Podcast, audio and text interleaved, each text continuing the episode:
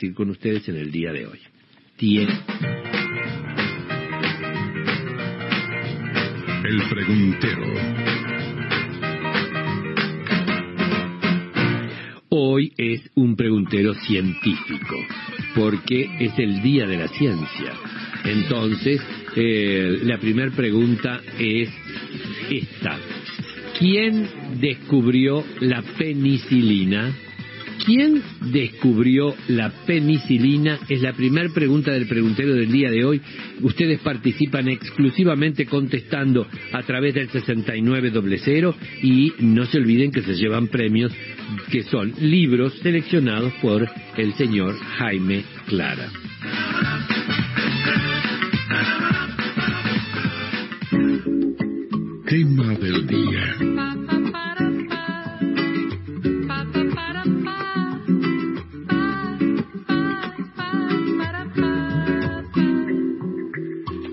Les habíamos comentado al iniciar el programa de que íbamos a tener la suerte de conversar con el señor químico Bernardo Bockenstein y el, para hablar, che, después de todo, ¿lo pronuncié bien? Hola. Sí, lo pronuncié ¿Qué bien, el, el apellido lo pronuncié. casi perfecto, Borkenstein. Borkenstein. Ah, está bien, porque me comí la R. Tenés Buenas tardes, Sergio, Buenas tardes, ¿cómo te va? ¿Andas bien? Bien, Bueno. bien, gracias. No sabéis, no vamos a nombrarlo, pero qué anécdota increíble que hay respecto al descubrimiento de la penicilina. Ah, seguro, exacto. Porque fue pero, vos, no me- vos podés contarla sin con nombrarlo. Claro, sin arruinar el preguntero, por Dale, supuesto. dale. Bueno, mira, resulta que este señor eh, era viernes y se iba a ir unos días de descanso. Y estaba tan se cansado, apurado, lo que sea, que se fue al laboratorio sin limpiar unos platos de Petri que había estado usando para cultivar una bacteria. Ajá. Lo dejó en la pileta y se fue. Y cuando volvió, por supuesto, los bichitos siguieron su vida normal, si nadie las había, los había sacado de ahí. Y cuando volvió, este señor se encuentra que habían crecido unos hongos en estos platos donde tenían los cultivos de bacterias. Y Ajá. esos hongos eran hongos del tipo penicillium. Y, lo, y, y notó que había un circulito alrededor de estos hongos donde las bacterias o no habían crecido o se habían muerto. Y dedujo de ahí que el hongo tenía que tener algo que permitía eh, controlar a las bacterias y a partir de ahí empezó toda la investigación que llevó a desarrollar la penicilina, que de ahí saca su nombre, como el primer antibiótico descubierto por Qué este brutal, señor. eh, qué brutal. Vos sabés que en, en muchas profesiones, ese mundo de las casualidades, que para mí son causalidades, es decir, han hecho, han sido disparadores de grandes creaciones. En el mundo de la cocina ni te cuento. En ciencia tenemos un nombre para eso, se llama serendipia. Ah, ah, ah, mira. Bueno. Sí, que es este, la situación en la que una persona hace una deducción, digamos, un tiro por elevación, pero basado en todo lo que sabe. O Seguro. sea, evidentemente, cuando una persona este, tiene experiencia en la cocina y recibe una especie nueva, en la cabeza se le disparan todas las cosas que pueden hacer un buen maridaje Seguro. con ese sabor nuevo. Exacto. Este, y entonces, eh, con la ciencia funciona parecido y se llama serendipia. Y, y es el caso eh, paradigmático de la serendipia, la penicilina. Bueno, me parece fantástico. Bueno, ahora entramos en el tema. ¿Cómo Vacunas, vacunas COVID-19. La noticia de que el laboratorio Pfizer anunció que su vacuna tiene un 90% de efectividad, ¿qué impacto crees que pueda tener?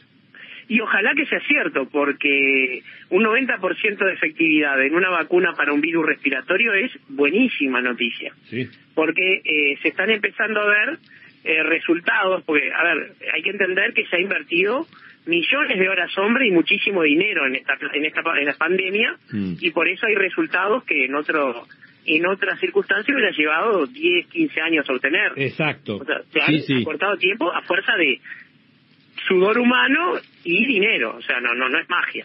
Entonces, se ve que estos virus se comportan como otros virus respiratorios, el sincicial respiratorio, la gripe. Y primero que las vacunas pierden efectividad probablemente, porque ni siquiera el cuerpo humano puede lograr retener la inmunidad. Sí. O sea, nosotros vemos que la vacuna para la gripe hay que darla todos los años, Exacto. porque no te puede cubrir muchos años. A diferencia, por ejemplo, de la vacuna contra el sarampión, que se da en la infancia y, y después se da un refuerzo. Entonces, que tenga un 90% de efectividad en el corto plazo, aunque sea después, son dos dosis que hay que dar de esa vacuna, es una buena noticia porque ya empieza a permitir controlar la propagación entre individuos y permite apuntar a la población más sensible para protegerla primero. Seguro.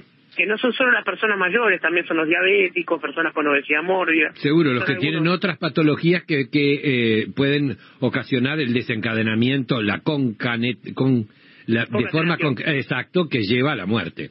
Exacto, porque se llaman comorbilidades, son este Comorbilidades. factores que coadyuvan entre ellos para causar el daño del paciente. Porque hay que entendernos que el, el gran este eh, tema que parece una ventaja pero no lo es del coronavirus es que no enferma a la mayoría de las personas que infecta.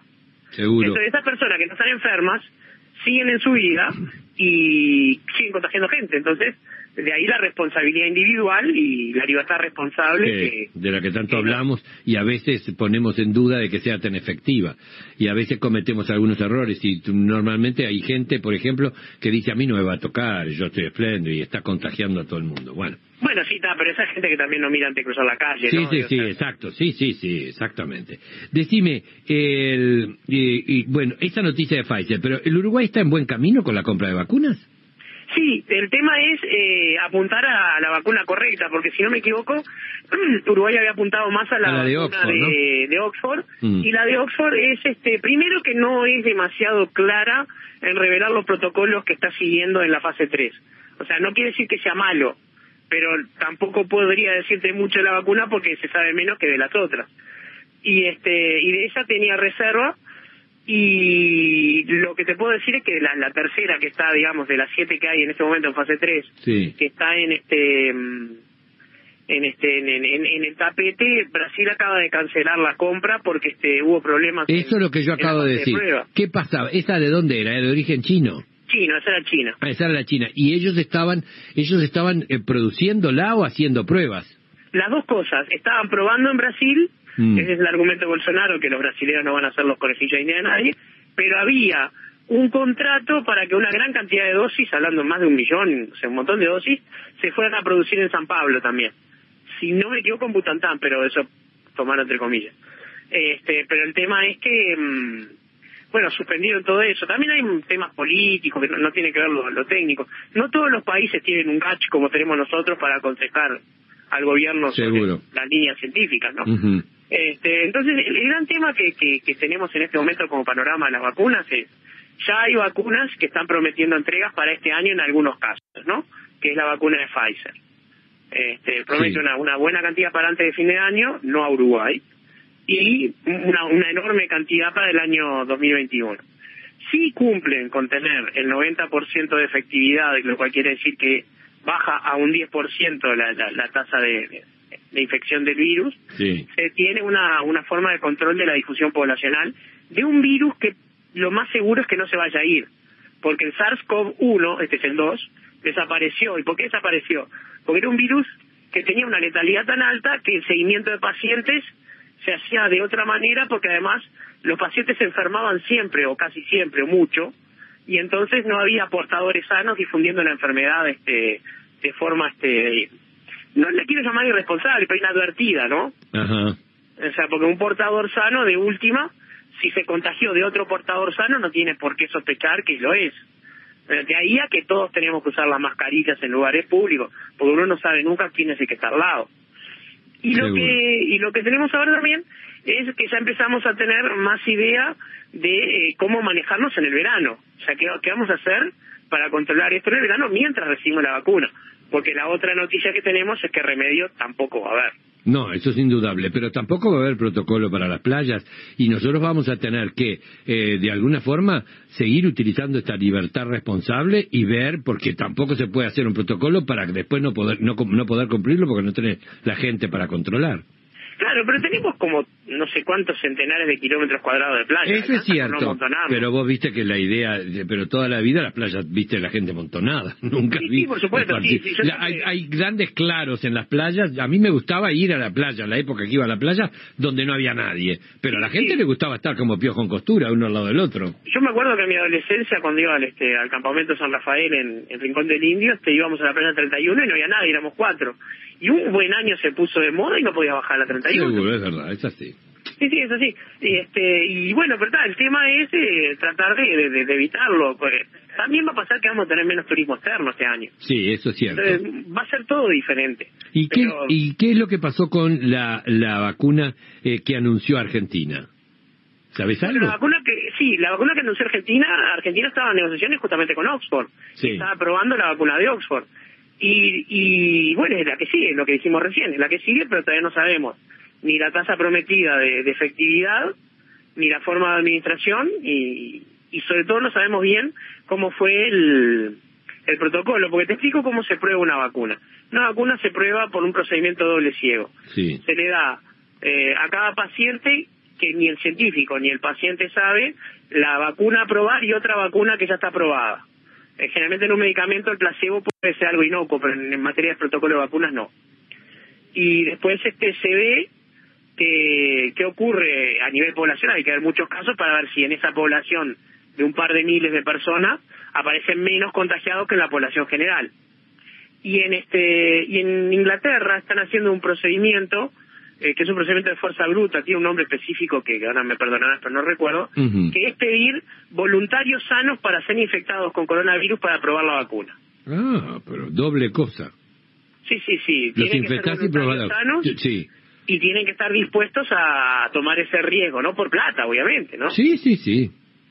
Este, pero es una ventaja en el sentido que si se puede lograr es muy controlado, pero tiene derivaciones de, de ética y de bioética que primero hay que resolverlo. Seguro. Ahora, esta vacuna de Pfizer que salió con el 90%, que dicen que tiene el 90% y toda la historia de efectividad, ¿se Mm. sabía, se sabe que, que, que se sabía cómo se estaba llevando adelante, que, de qué se trata? Es decir, hay una, una expertise desde el punto de vista como para saber cómo viene la mano. ¿Es un qué? Es una vacuna de las más con de las Es más, un este, virus, es un virus atemperado, un adenovirus modificado. Ah, es este, un vino clonado. Claro, sí, es un virus que fue modificado para tener algunas características de coronavirus, entonces que el sistema inmunitario lo reconozca y prepare defensas contra el coronavirus. Es uno de los sistemas más convencionales de hacer estas vacunas. Mm, Porque, eh, como, como decíamos la otra vez, al ser un virus de lo que llaman de tipo ARN, el coronavirus tiene dos características. La primera es que es difícil de evitar que cambie y que tu vacuna quede obsoleta. Todos los peores casos, la gripe, el SIDA, el ébola, son todos virus ARN que tienen esta característica de, de- de variabilidad. Este, y lo que y lo que ocurre es que no tiene sistema de control de replicación el ARN como tiene el ADN. ¿Me permitís que sea atrevido y haga un símil con la gastronomía? Dale. Dale, porque si, si sigo así vamos a perder oyentes cada 10 segundos. Este, tú imaginate que una persona que no tiene una gran experiencia culinaria va a hacer gnocchi, ¿no? Sí. Y tiene que hacerlo con la tablita de hacer gnocchi, toma la pasta.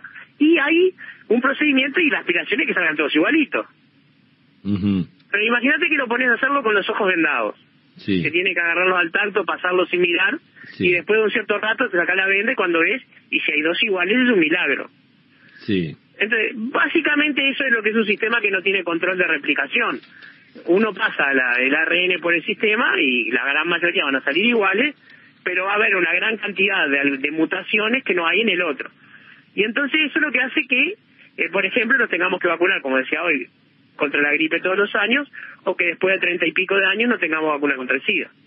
Seguro, exactamente. Yo digo, pues sabes que yo siempre digo que a mí me da la impresión de que este virus ha llegado para quedarse y tenemos que aprender a convivir con él y que nuestro mundo, como hemos aprendido a convivir con el SIDA, y que somos nosotros los, los que estamos al frente de que eh, no siga propagándose y no siga infectándose debi- si nosotros tomamos actitudes de una forma higienista de saber cómo podemos por lo menos combatirlo.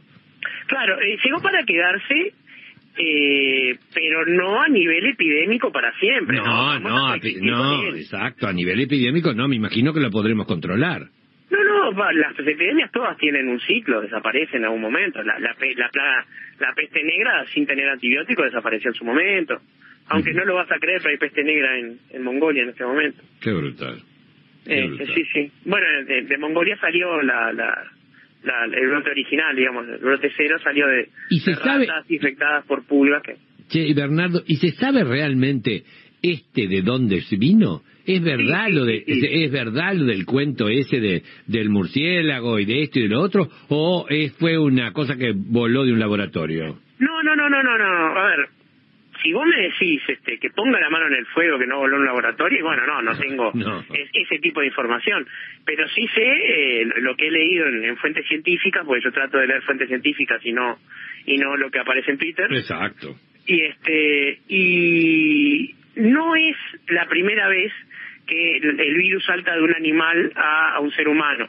De hecho, el MERS, que es pariente de este, saltó de los camellos Mm. Pero era tan letal que ese ni siquiera salió de la península de Arabia, o sea, no, era malísimo, el aliento para infectar y mataba a todos los pacientes.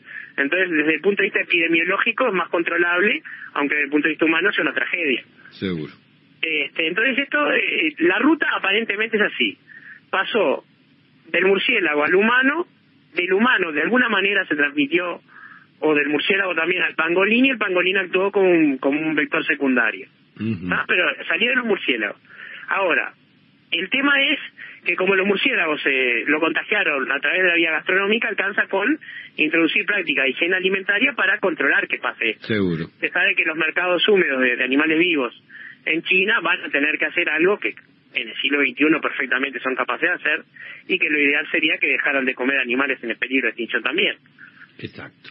Porque este, el, el coronavirus 1 aparentemente salió de la civeta. Para que la civeta es un- una especie de felino. Se están Mm. comiendo un gato vivo. O sea, Sí, sí, yo Este- estuve allá, yo estuve en los mercados. Es terrible. No, es no, terrible. los monos Pero tremendo. yo fui a un restaurante que en la, entrabas y en la galería había unas jaulas y tenías gatos, tenías perros, tenías, te- tenía, y elegías los bichos vivos y te los te mataban para que los comieras.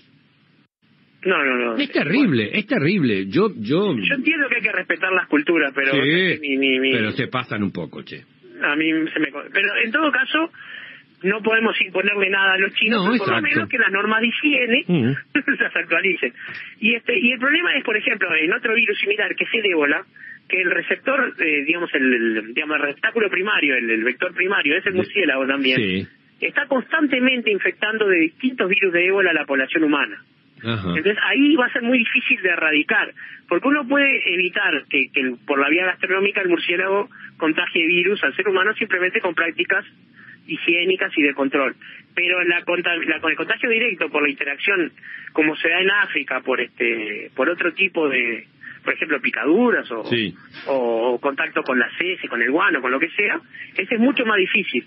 Entonces hoy leía en este en un documento de la BBC que aparentemente en este momento hay intercambio de 17 cepas distintas de ébola permanentemente. Qué locura, Dios mío, qué Este, locura. Ese es el problema de, de obtener vacunas contra estos virus que, que cambian rápido, ¿no? así está el mundo, como decía, como decía Traverso. Sí, así que bueno, vamos a tener que seguir recurriendo a la ciencia. Eh, la ciencia con todo lo que está pasando se transformó eh, en un reservorio excepcional, así que bueno, y a escuchar a los que saben. Gracias por haber estado con nosotros. Gracias y cuando me convoquen estoy a la hora. Gracias. Un abrazo.